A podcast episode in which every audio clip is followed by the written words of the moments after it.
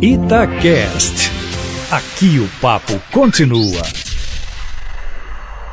Olha, depois de muito barulho por causa do pedido ao antigo COAF de dados sigilosos que alcançariam cerca de 600 mil pessoas físicas e jurídicas, o ministro Dias Toffoli voltou ontem atrás e decidiu cancelar o alcance de sua solicitação à atual Unidade de Inteligência Financeira, o antigo COAF, jogando o assunto, finalmente, para o julgamento do plenário do Supremo Tribunal Federal amanhã. A decisão surpreendeu porque, na verdade, ao submeter essas informações financeiras ao Supremo, o ministro estava atendendo a um pedido da defesa do senador Flávio Bolsonaro, naquele rumoroso e ainda não explicado caso da rachadinha no gabinete do então deputado estadual pelo Rio, Flávio Bolsonaro, em que estaria envolvido o motorista Fabrício Queiroz, o ouvinte da Itatiaia lembra desses fatos.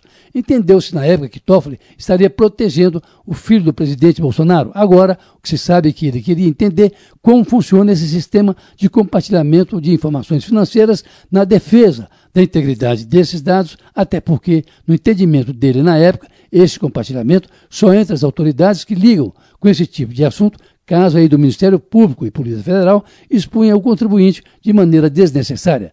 Tanto a decisão inicial como a de ontem causou muito rebuliço, até porque o ministro Dias Toffoli está na mira, como se viu domingo, dos bolsonaristas que o veio e ao ministro Gilmar Mendes como inimigos, tanto que pedem o afastamento dos dois de forma, Cátia e Eustáquio, que ao analisar amanhã essas solicitações feitas ano passado pelo presidente do Supremo, o plenário do STF não vai eliminar esses pedidos, mas vai dar uma certa hierarquia, como, por exemplo, o Supremo deve decidir se o compartilhamento entre essas autoridades financeiras pode ser genérico, com informações parciais ou detalhado, com informações completas. Isso porque a dúvida permanece com autoridades policiais achando que o compartilhamento completo prejudicaria algumas investigações e com advogados argumentando que o compartilhamento detalhado só pode ocorrer com autorização judicial, como quer Toffoli ao mexer nesse vespero. O problema é que ao colocar sob a guarda da Justiça o controle financeiro, o presidente do STF gerou uma polêmica enorme, até porque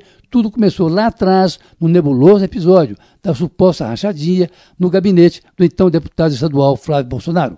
Para terminar, Cátia Eustáquio, amanhã a Assembleia Legislativa decide sobre a antecipação dos royalties do Nióbio. Está tudo certo para aprovação da medida que autoriza a transação bancária, o que acabaria com o parcelamento do salário dos servidores. Mas com um detalhe: esses 5 bilhões, negados, aliás, ao governo do PT no ano passado por uma nota do Tribunal de Contas, só integralizam os salários até junho. Aí o governo quer que se vendam as estatais, inclusive o CEMIG, sem que os salários poderão voltar a atrasar. Mas aí é uma outra briga, uma outra questão.